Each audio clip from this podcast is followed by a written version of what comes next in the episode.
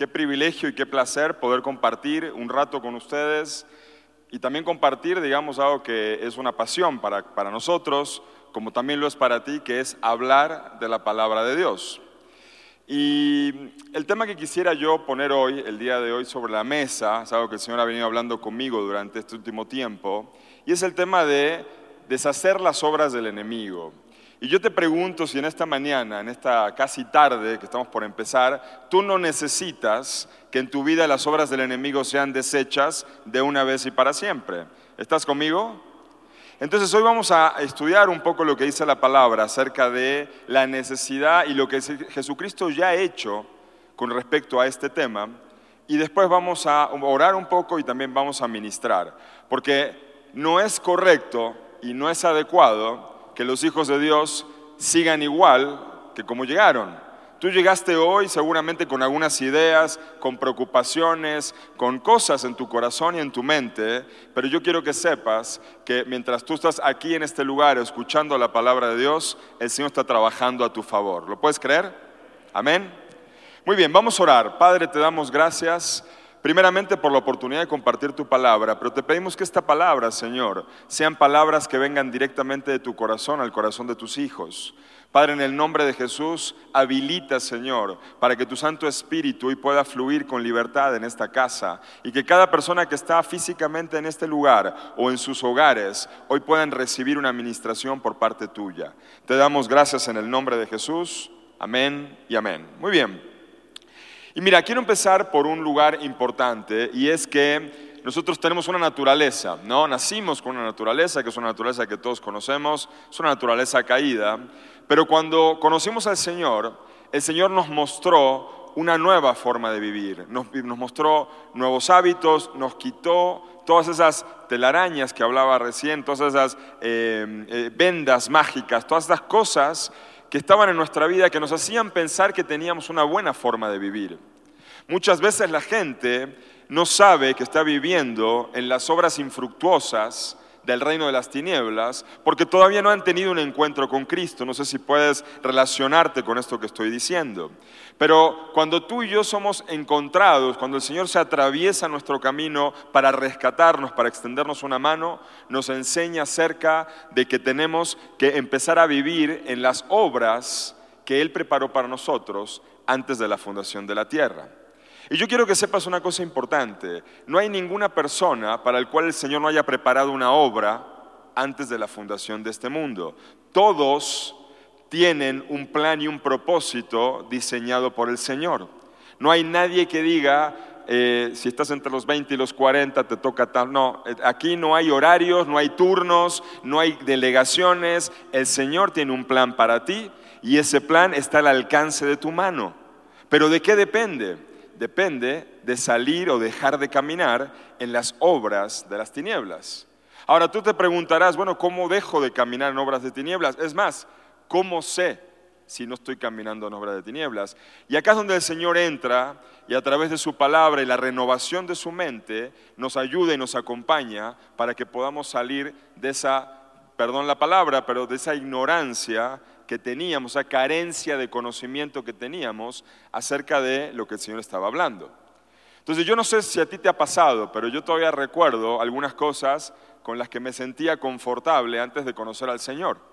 Y puedo hacerte una lista, no te la voy a hacer porque me da vergüenza, pero sí podría hacer una lista de todas las cosas que yo pensaba que eran adecuadas o que así había vivido, así me habían enseñado, había lo que sea hasta que el Señor llegó a mi vida y con un proceso empezó a renovar mi mente.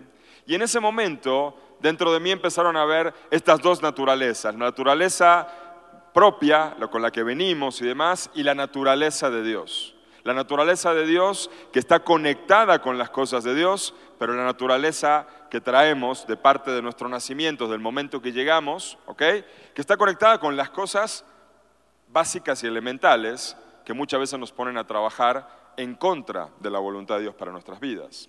Ahora, la voluntad de Dios para su pueblo, para sus hijos, para sus hijas, es que Él se pueda manifestar y que le conozcamos. Que le conozcamos de manera personal, que le conozcamos como Él es, en todos sus atributos, en todas sus condiciones, como Él se ha presentado a nosotros, como se ha presentado a ti, el deseo profundo, el anhelo de Dios es que lleguemos al conocimiento de Él. Y Él sabe que necesita, para poder tener ese conocimiento pleno, tiene que haber una intervención divina muchas veces. Porque mira, por méritos propios, ¿quién podrá realmente tener una entrada al cielo? ¿Habrá alguien que por mérito propio? Solamente uno, ¿verdad? Uno solamente vino para hacer la obra que tú y yo no podíamos hacer. Y entre tantas obras que hizo Jesucristo, nuestro Señor, una de las más importantes, podríamos decir, no le quiero poner características, una de las obras que él hizo fue deshacer las obras de las tinieblas. ¿Y a qué me refiero con deshacer las obras de las tinieblas? Hay gente que está todavía, está todavía enganchada o está encadenada pues a vicios, a circunstancias, a robo, a mentira, a maltrato, a agresión. Es cuestión de hablar un poco con las personas para darse cuenta en dónde estamos cada uno de nosotros. Ninguno de nosotros que estamos, los que pasamos aquí, no nos ponemos en un lugar diferente al que tú estás sentado en una silla. Nosotros también tenemos áreas que el Señor está trabajando con nosotros, pero el principio importante esta mañana es que tú puedas detectar esas áreas en donde las obras de las tinieblas son más profundas en tu ser, en tu vida, en tus relaciones, en tu forma de hablar, en tu forma de dirigirte, en tantas maneras que se manifiestan las obras de las tinieblas a nosotros. ¿Por qué? Porque lo que queremos es caminar en esas obras que el Señor ha preparado para ti, para mí. ¿Estás conmigo en eso? Amén. ¿Sí?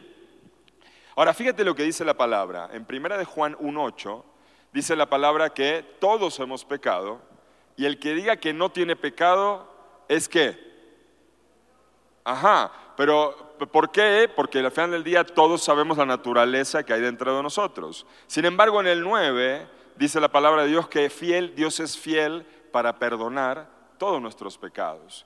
Y es un principio elemental, empezar reconociendo delante de Dios nuestra necesidad de, que poder, de poder venir delante de Él con confianza, con libertad, sabiendo que Él nos ama y que nos perdona, y ahí recibir ese perdón de pecados. Pero el Señor no quiere que te quedes ahí, porque si quisiera que te quedes ahí, pues entonces esto sería algo repetitivo, ¿no? Pues eso peca, pide perdón, peca, pide perdón, peca, pide perdón. Y aunque a veces estamos así, el Señor lo que no quiere es que estemos una práctica continua del pecado. Que dejemos de andar en esas obras infructuosas, que es la práctica continua, para pasar a tener una vida alineada con la presencia de Dios. Ahora, yo te estoy diciendo que ya no vas a volver a pecar. No, no te estoy diciendo eso. Lo que estoy diciendo es que al caminar y buscar las obras que Dios preparó para ti antes de la fundación del mundo, entonces poco a poco te vas a ir apartando de esos malos hábitos que traíamos. ¿Lo puedes creer? Ahora, en primera de Juan 3, el número 8, fíjate lo que dice, dice lo siguiente. Dice que el que practica el pecado es del diablo. Uf, imagínate si le ponemos punto y aquí paramos la prédica, ¿no? Nos vamos todos, nos vamos todos totalmente de acá muy mal de esta situación. Pero dice, porque el diablo peca desde el principio. Sin embargo, abajo dice, pero para esto apareció el Hijo de Dios, para deshacer las obras del diablo. Entonces, qué importante que es esto, porque Él vino a hacer algo que tal vez tú y yo no podíamos hacer en nuestra propia voluntad y en nuestras propias fuerzas. De hecho, te lo digo con seguridad, no lo podíamos hacer en nuestra propia voluntad y nuestras propias fuerzas. Él vino a desatar, Él vino a liberar, Él vino a dar vista a los ciegos, Él vino a traer las buenas nuevas, Él vino a resucitar los muertos, Él vino a deshacer las obras que el, enemigo traía sobre el pueblo en ese momento. Y al día de hoy todavía sigue estando en ese ambiente como qué, como príncipe de este mundo. Pero Jesucristo vino y venció, dice la palabra de Dios, le quitó las llaves de la muerte y ahora tiene toda autoridad sobre la muerte y sobre el Hades. Amén. ¿Y a quién le ha dado esas llaves? Se las ha dado a la iglesia. Amén. Ahora fíjate lo siguiente. Dios tiene un propósito para ti, para mí. Y tal vez tú te preguntarás, bueno, yo escucho mucho acerca de propósito, pero ¿de qué se trata esto? Y dice en Jeremías 29, en el número 11, dice, porque yo sé los pensamientos que tengo acerca de ustedes. Dice Jehová, pensamientos de paz y no de mal, para darles todo el fin que están esperando. Así que la voluntad de Dios es buena, es agradable y es perfecta. O sea, Él quiere que tú tengas la vida que Él te llamó a tener.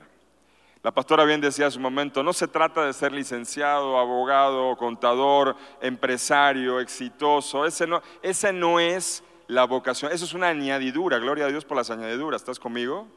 Pero ese no es el objetivo principal de tu vida. Ese no es el objetivo principal de tu agenda, ese no es el objetivo principal de lo que Dios ha preparado para ti antes de la fundación de este mundo. Si el Señor te puso en ese lugar, pues gloria a Dios, utiliza esa plataforma para bendecir.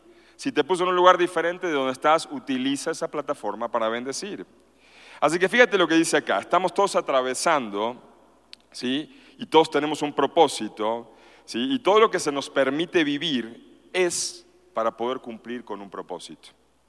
Podemos eh, observar en los evangelios y principalmente en Juan, del 13 al 18, ¿sí? donde habla que Jesucristo ya habla de su propósito. Y en un momento, durante los evangelios, él dice, ahora que mi hora ha venido, conociendo su propósito, conociendo lo que habría de acontecer, conociendo que le iban a entregar y conociendo las circunstancias que iba a vivir, empezó a hablar a sus discípulos. Y les guió y les dio consejo y les dijo cómo proceder y le dijo lo que habría de suceder y también les dijo que vendrían momentos de dificultad. También le dijo, el enemigo los ha pedido para zarandearlos, pero yo le estoy pidiendo a Dios para que no pase con ustedes, que pierdan su fe. Qué importante que es saber y tú y yo tener la convicción, dilo conmigo, convicción, de que Dios está trabajando a favor de ti. Porque es muy diferente estar caminando sin saber que no hay Dios que trabaje y que esté a favor tuyo, que te ame, que tenga un buen deseo, que tenga una voluntad preparada para ti, que tenga un camino, a no saber que existe. Pero mientras tú estás sentado en este lugar, seguramente con algún pesar en tu corazón o con alguna idea en tu mente o con alguna tristeza o con alguna enfermedad inclusive, yo quiero que sepas que el Señor está haciendo cosas por encima de todo lo humanamente posible y reconocible para que tú puedas recibir una respuesta y poder empezar a caminar en las obras que el Señor tiene preparadas para ti. ¿Lo puedes creer? Amén, ¿verdad? Esa es la esperanza que tenemos. No es una esperanza vana. No estamos esperando que alguien naturalmente nos ayude. Gloria a Dios si eso sucede. Y a veces el Señor utiliza personas para ayudarnos. Pero principalmente el Señor quiere que le conozcas, quiere que, quiere que desistamos de las malas obras, y vamos a hablar un momento más de eso, para poder entonces enfocarnos en lo que Él tiene preparado para ti y para mí. Dice más abajo que Él nos ha dejado instrucciones, y nos ha dejado su palabra y a su Santo Espíritu, ¿sí? Dice, para, para ayudarnos, y acá dice algo bien interesante que me gustaría leerlo tal cual. Dice, al momento en el que Jesús estaba por llegar a la cruz, le dijo a su padre, le dijo, si puede pasar esta copa de mí, que pase, ¿verdad? Todo el mundo reconoce, ¿se acuerdan de eso? Sin embargo, dice, pero que no se haga mi voluntad, sino que se haga la tuya. Y esto me gusta, me gusta leerlo porque la cruz es inevitable. Déjame repetirlo otra vez. La cruz es inevitable. Para ti, para mí, la cruz es inevitable. ¿Qué significa? A veces tenemos que dejar tenemos que clavar nuestra antigua naturaleza, tenemos que dejar nuestras pasiones, tenemos que dejar los viejos hábitos y las formas. Pero tenemos una naturaleza, hay algo natural en nosotros, que lo que hace es que tiende a negar la luz. Más abajo en Juan 3:19, te lo voy a leer, dice, y el juicio consiste, escucha esto, en que vino la luz al mundo y los hombres amaron más a las tinieblas que la luz porque sus obras eran malas. Y esto es interesante. Muchas veces queremos que Dios entre en algunas partes de nuestra vida, pero en otros lugares como que no, no, no queremos que salga la luz algunas de las áreas de nuestra vida. El Señor nos está llamando a ti y a mí a poner delante de Él todas esas obras que a veces son malas delante de Él, ¿para qué? Para que la luz del Evangelio resplandezca sobre ese lugar. Y al resplandecer sobre ese lugar, entonces las obras de tinieblas sean disuadidas, que la oscuridad de nuestra vida sea disuadida y que tú y yo podamos entonces caminar en esa voluntad perfecta que el Señor tiene para nosotros. ¿Se escucha como mucho trabajo?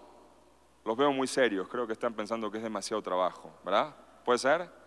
Pero fíjate qué importante que es esto, porque no se trata de lo que tú estés capacitado o no capacitado para hacer. Se trata de que tengas el corazón dispuesto para poder venir delante de la presencia de Dios y saber y reconocer que hay obras en nuestra vida que tienen que irse. ¿Para qué? Para hacer lugar para lo que el Señor ya preparó para ti. Qué importante es ver la necesidad que hay afuera el día de hoy. Hablábamos en esta mañana y recordábamos y reconocíamos que mucho de lo que ha sucedido durante este tiempo, y está hablado mucho esto, lo que ha pasado el último año, y que si existió el último año no existió, si lo contaste o no lo contaste, está bien, pero han pasado tantas cosas en estos, en estos últimos 12 meses. Hemos visto un deterioro, no solamente de uno o dos niveles en la vida de algunas personas, hemos visto caídas profundas en situaciones familiares, en temas de salud, en temas económicos, en temas relacionales, en temas de seguridad. La pregunta es, ¿podremos ser el cuerpo que Cristo nos llamó a ser, operando en las obras de tinieblas, teniendo resguardadas todavía cosas en nuestras bolsas que no queremos soltar? ¿Podremos ser ese cuerpo que va adelante y que va a directo a atacar al reino de las tinieblas con total autoridad, la autoridad que Cristo nos dio? Necesitamos, hermanos y hermanas, y este es el llamado, quitar de nuestras vidas toda área de enfermedad espiritual que no nos permite fortalecernos en el Señor. Hoy somos una buena cantidad aquí y da mucho gusto verlos a todos aquí después de tanto tiempo, ¿no? De dar prédicas por Zoom y estar hablando medio a la distancia. Ya se extrañaba ver algunas caras, ¿no? No es lo mismo predicar, ¿verdad, pastora? Predicar a un montón de sillas en blanco y hacer de cuenta como que aquí estás tú y aquí estás tú y así, que predicar y poder ver sus caras y sus reacciones. Es una gran bendición. Pero ¿qué vamos a hacer con eso? La pastora decía hace un rato, bueno, la iglesia, este proceso nos, sacó a todos. Pues ¿a dónde nos sacó? Nos sacó a hablar y a predicar, nos sacó a, a buscar a las personas que están en necesidad, nos sacó a interesarnos por los demás. ¿Estás dispuesto y estás dispuesta el día de hoy a deshacer las obras de las tinieblas en tu vida para poder caminar en las obras que Dios te preparó antes de la fundación de esta tierra y que entonces puedas impactar a una sociedad que allá afuera está buscando urgentemente y necesita de ti y de mí? Necesitamos el día de hoy levantarnos, ya no nos podemos seguir quedando. Si ya antes éramos medios flojines, ¿no? La palabra dice, la, cosecha ya está lista, pero los obreros son cuántos, son pocos, ¿verdad? Si antes ya teníamos ciertos recatos para, para cosas, pues ahora que nos encerraron en casa y que andamos más o menos medio vestidos de acá para arriba y desvestidos de acá para abajo, pues de repente como que ya llegaste a un punto en el que dices, bueno, pues ya ahora estoy mucho más confortable. Ahora recibo de acá, recibo de acá, recibo de acá. ¿Y dónde estás dando? ¿Dónde está el verdadero desafío que el Señor, el Señor preparó obras para que estés no sentado en el sillón, no mirando solamente la pantalla, es para que la iglesia salga de una vez por todas y se convierta en la iglesia triunfante. Estos dolores que estamos viviendo como sociedad son dolores de parto. Y los dolores de parto son previos a dar a luz a algo. ¿A qué estás dando a luz en esta mañana? ¿A qué estás dando a luz en esta temporada? ¿Qué es lo que está sucediendo en tu vida y en mi vida? Mira, yo quiero que sepas que no se trata de que tu vida ya esté resuelta para que puedas servir al Señor. El Señor no está buscando gente que tenga todo resuelto para darle la estafeta. Él ya preparó para ti algo y te lo está entregando en las manos en esta mañana. Y así como Dios honra a los que le honran, en tu caminar con Él, yo quiero que sepas que hay bendición para tu vida. ¿Lo puedes creer? Puedes salir del lugar de la pasividad, puedes salir del letargo, puedes comprometerte con Cristo en esta mañana, ¿sí o no? Amén, ¿verdad? Muy bien. Ahora fíjate lo importante, ¿qué son las obras? Las obras son trabajos, son hechos, son labores, ¿no? La forma en la que nos expresamos, la forma en la que nos conducimos, la forma en la que tratamos a los demás. A veces las obras tú dirás, bueno, es que yo ya no hago esto, esto y esto, el Señor ya me redimió de esto, esto, esto y esto, qué fantástico, pero de repente todavía sigue habiendo algunas raíces que tenemos que identificar. En este orden de ideas podemos llegar a la conclusión de que las obras buenas son aquellas que están predestinadas para nosotros, ¿sí? Eh, y estas son las obras de las que se habla en el libro de Efesios. Y nosotros debemos encajar, debemos asociarnos obviamente con estas obras que el Señor nos llama ¿sí? a vivir en nuestro caminar diario y demás. Ahora mira, hay obras en lo individual pero también hay obras en lo colectivo. Tú y yo estamos llamados a caminar en las obras que el Señor nos preparó, tanto en lo individual como en lo colectivo. Y así como a veces podemos caminar en las obras de tiniebla, en lo individual, también lo podemos hacer en lo colectivo. Pero el Señor esta mañana va a romper con todo aquello que Él no sembró en tu vida, que viene como una herencia, que viene como una falta de conocimiento, que viene como una consecuencia muchas veces de las circunstancias que estamos viviendo. Así que mira, te voy a hablar brevemente de algunas de las obras de las tinieblas.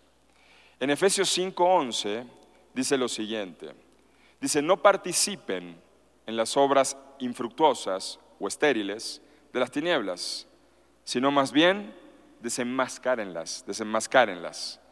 Otras citas dicen repréndanlas, otras dicen sáquenlas a la luz, quiten el velo, quiten las tinieblas, lleven las tinieblas a la luz y corrijan el rumbo. Entonces podemos observar que las obras de, de, de las tinieblas son infructuosas, siempre. Siempre son infructuosas, nunca van a producir más allá de algo tal vez temporal. Mucha gente, esto lo, lo, que se pone acá es que muchas veces este tema y la gente puede sentirse ofendida por este tema. Puede decir, bueno, pero ¿por qué me están hablando de esto, no? Ya bastante allá afuera están duro y dale con un montón de cosas. Pero mira, el Señor no te quiere, no te quiere en la condición en la que te encontrabas antes, no te quiere en la situación en la que te encuentras ahora, y el Señor siempre te quiere llevar de dónde? De victoria y victoria y de gloria en gloria. El Señor no ha terminado contigo.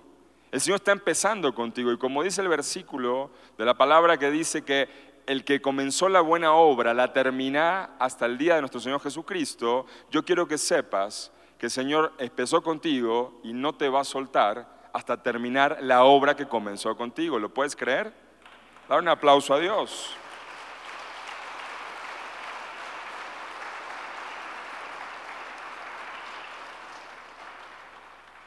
Ahora, ¿cómo podemos conocer entonces estas obras de las tinieblas?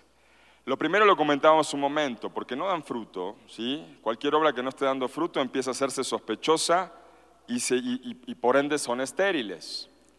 La invitación que el Señor te hace esta mañana es a redarguir tu vida y preguntarte, ¿qué cosas estoy haciendo el día de hoy que no están produciendo fruto?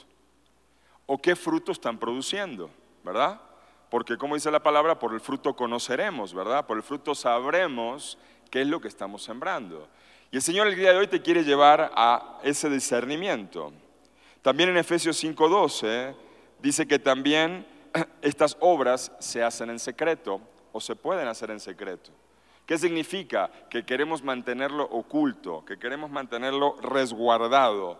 Y una de estas obras en secreto que se pueden llamar conspiraciones, si así lo quieres ver, ¿no? Lo podemos encontrar en la primera de Samuel, del 18 al 22, 18 al 22, perdón, donde Saúl, donde Saúl le ordena a sus siervos hablarle a David y decirle lo siguiente.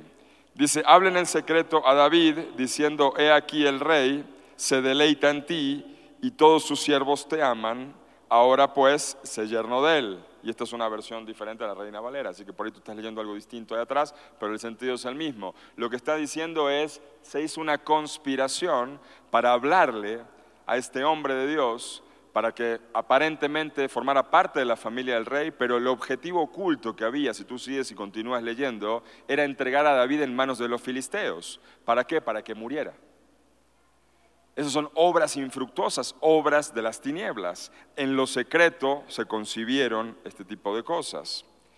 Necesitamos un discernimiento porque en este tiempo que ya estamos viviendo, y a lo malo se le llama bueno y a lo bueno malo, necesitamos poder tener una voz.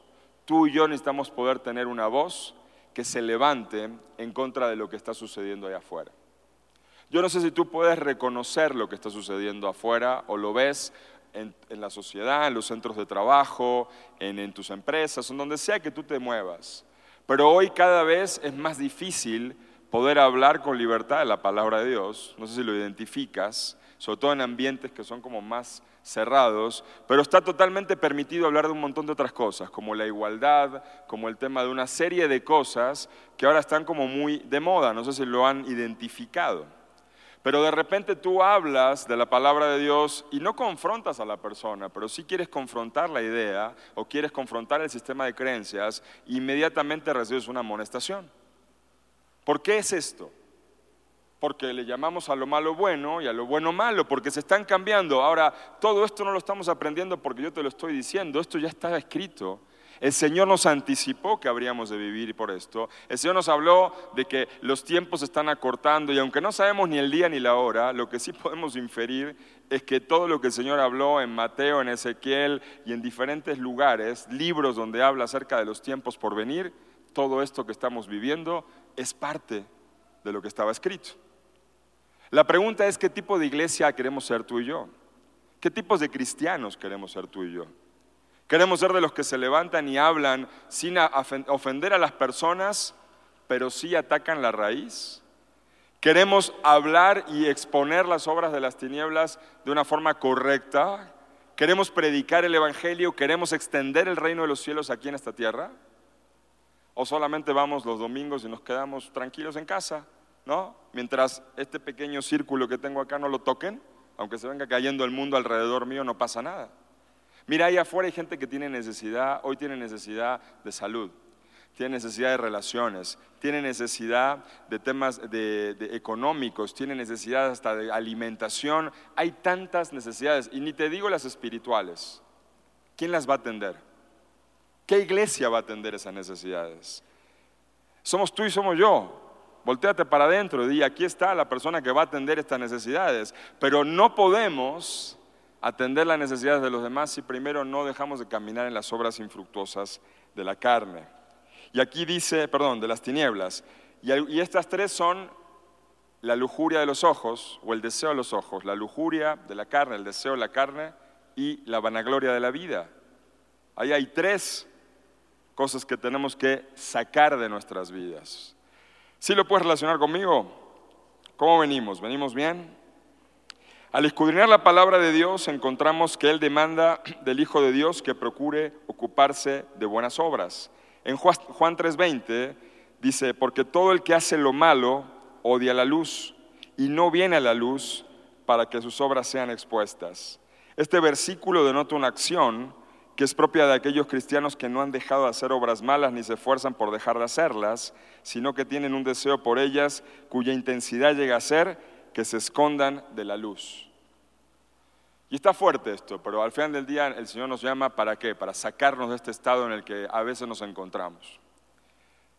Hoy el Señor te está llamando para que tú y yo salgamos de esas áreas de tiniebla y Él quiere alumbrar los ojos de nuestro entendimiento. Él quiere alumbrar toda área de tu vida que tal vez ha estado esclavizada, que ha estado oculta o que no ha sido conforme a la voluntad de Dios. Y si tú estás dispuesto, dispuesta en esta mañana, yo sé que el Señor va a hacer una obra grande de liberación sobre ti, sobre tu casa, sobre tu familia. ¿Sí lo puedes creer o no? Pues vamos a darle solamente a los que sí crean, porque me parece que hay algunos que todavía están dudándolo, ¿no? Te voy a hablar de las obras buenas, porque lo único que quería como referencia es que tuvieras una idea de a qué se refiere el Señor con las obras de las tinieblas. Pero alguna de las obras buenas que podemos encontrar con respecto a la palabra de Dios, dice que Dios, en Dios dice, encontramos que Él demanda al cristiano que procure ocuparse de buenas obras, recordando también que su sangre nos ha hecho aptos para toda buena obra. Por esta razón necesitamos indagar con diligencia respecto de las buenas obras y andar en ellas, y algunas son como estas. Una puede ser creer en el Señor, Tú dirás, oye, pero eso no parece una obra. No, eso sí es una obra. Juan 6 del 28 al 29. Una de las primeras obras que debemos hacer es creer. Esto significa que no podemos hacer ninguna obra agradable a Dios si antes Cristo no vive en nosotros y somos justificados y vivificados por Él. Para poder practicar la obra de Dios es necesario que creamos en el sacrificio que el Señor Jesucristo hizo por nosotros, derramando su cruz para limpiarnos de obras muertas.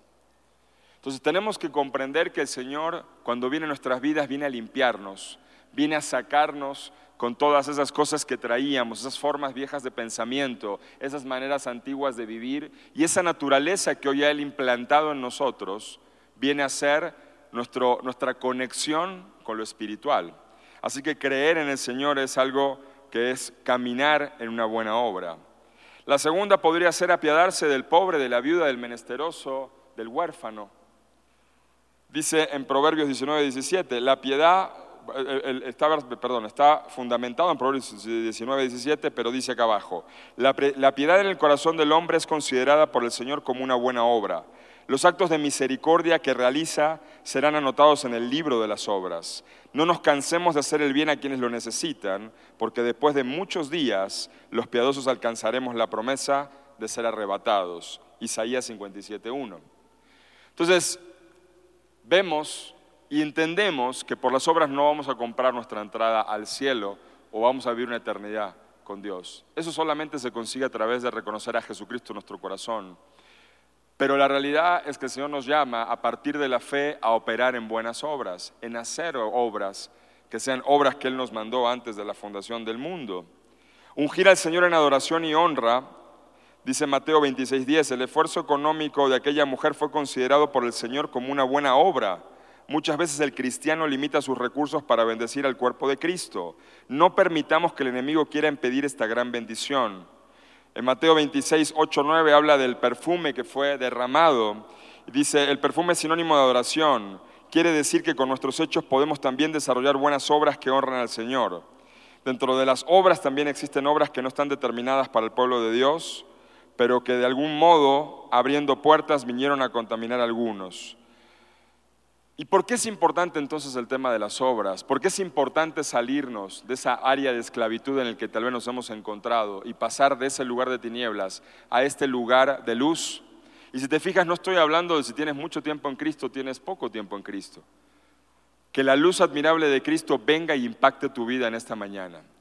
Que la luz admirable del Evangelio venga e ilumine toda área de tiniebla que hay en tu pensamiento, en tus sistemas de creencias. El día de hoy el llamado es para que tú y yo podamos reconocer delante de Dios que tal vez hay áreas en nuestras vidas que no están redimidas a Él y que hoy las queremos entregar. Yo no sé si tú puedes relacionar esto que estoy diciendo con tanta necesidad que hemos visto afuera en las últimas semanas, meses y probablemente años. hemos visto una aceleración en el tema de las enfermedades, de la depresión, de la opresión, de la posesión, de un montón de cosas que han ido afectando a las personas, que han ido mermando la capacidad de las personas alrededor nuestro. Tú y yo somos agentes de cambio. El Señor te ha levantado, el Señor te ha traído hasta este lugar, el Señor se ha encontrado contigo porque el Señor tiene un plan que es un plan que esta generación necesita. Es este el tiempo donde tú y yo nos tenemos que levantar para hacer que las obras de la luz prevalezcan por sobre las obras de las tinieblas. ¿Estás dispuesto entonces a meterte a esta lucha y permitir que el Señor limpie todo lo que tenga que limpiar para que tú puedas empezar a caminar en esas obras? Si estás dispuesto, levanta tus manos, ponte de pie por un momento.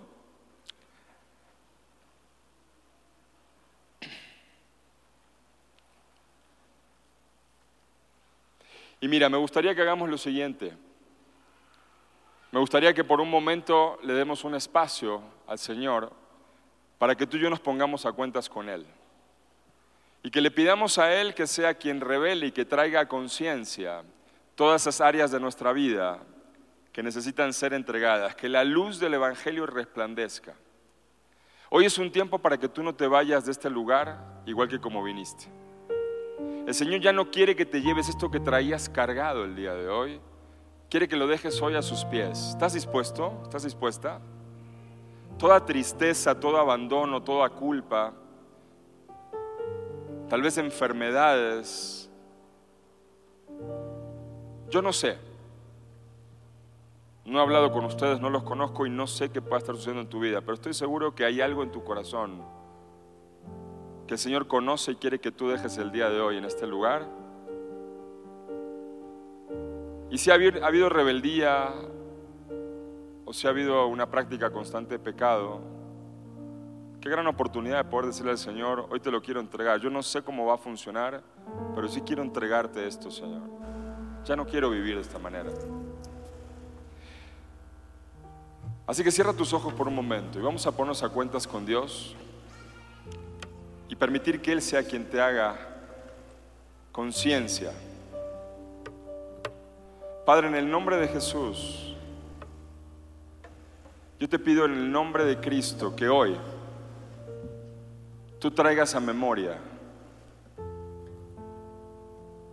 toda área que está desalineada de nuestras vidas. Señor, no queremos escondernos de la luz, sino que queremos venir a tu luz admirable. Así como estamos el día de hoy, en la condición en la que nos encontremos. Hoy venimos delante de tu presencia confiados, que tú no nos apartas, que tú no nos excluyes y que tú no haces excepción de persona. Ahí en el lugar donde tú estás, habla con Él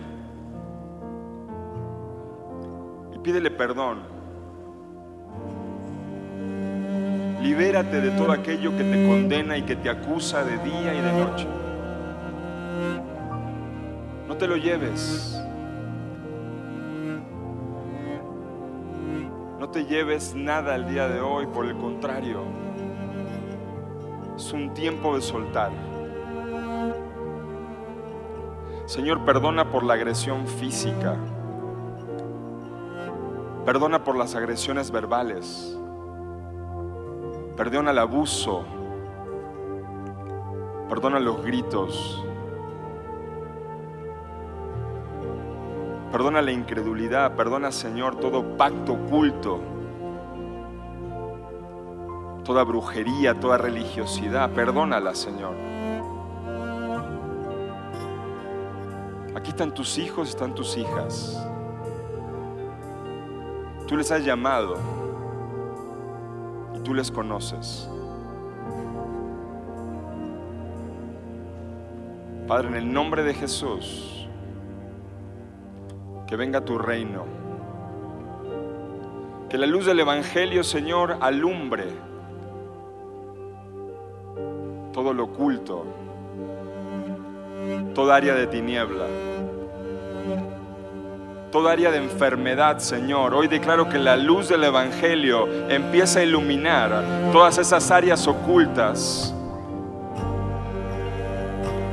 Y la luz de Dios, tu Santo Espíritu, empiezan a sanar cuerpos, Señor. Porque las tinieblas no pueden permanecer donde está la luz del Evangelio. Y la luz del Evangelio está en esta mañana, en este lugar. Iluminando cada cuerpo, iluminando cada mente, cada corazón. Sacando cada persona de cautividad, de esclavitud, de enfermedad, de muerte. Hoy vengo en contra de todo diagnóstico de muerte. De todo diagnóstico de enfermedad incurable Señor, en el nombre de Jesús, toda dolencia en el cuerpo del pueblo de Cristo, Señor, se va ahora en el nombre de Jesús. Señor, aquí está tu cuerpo, aquí está el pueblo de Dios. Toca, Señor, cada área de la vida de mis hermanos, Señor. Alumbra, Señor. Y corta cadenas. Hoy te desconectas de tu antigua naturaleza para conectarte a la naturaleza divina. Y el reino de los cielos hoy viene a tu casa. Hoy viene a tu casa. Hoy viene a tus relaciones, hoy viene a tu empleo, hoy viene a tus finanzas. Hoy el reino de los cielos está haciendo un espacio y se está abriendo camino para entrar en cada área de tu vida que no había podido entrar. Hoy la voluntad tuya está cedida delante de Dios para que Dios gobierne toda área de tu vida y que pueda influenciar, que pueda sacar, que pueda extraer y que pueda cortar toda herencia de maldad, toda herencia generacional, todo problema problema, toda enfermedad. En el nombre poderoso de Jesús. Que la sangre del Cordero, que justifica, que lava y que limpia, hoy sea puesta sobre las puertas de tus dinteles, de tu casa, sobre tu mente, sobre tu corazón. Y toda esclavitud se vaya. Tú ya no eres esclavo ni eres esclava del pecado. Jesucristo vino para deshacer las obras de las tinieblas. Y así como cuando el centurión trajo su preocupación delante de Jesucristo sobre una persona que en tu casa estaba enferma, le dijo, tú manda la palabra, solamente manda la palabra. Yo quiero que sepas que el Señor está mandando la palabra a tu casa. Está mandando la palabra a tu familia, está mandando la palabra a tus hijos, está mandando la palabra a ese lugar donde tienes un enfermo en un hospital, está mandando la palabra a tu cuerpo en este momento. Tú tienes que recibirlo, recíbelo y créelo, porque se recibe por fe no por la mente. Dile tú, Señor, recibo la palabra que tú estás enviando, la palabra de sanidad, la palabra de libertad, la palabra de gozo, la palabra de paz. Tú sabes, Señor, lo que yo necesito. Hoy recibo de ti lo que tú has preparado para mí antes de la fundación de este tiempo. Gracias te damos, Padre. Gracias te damos en el nombre de Jesús. Oh gran Dios, oh gran Dios. No hay cielo cerrado, se abre. Tu reino se mueve aquí. En ti está nuestra esperanza. Oh gran Dios, oh gran Dios. No hay cielo cerrado, se abre. Tu reino se mueve.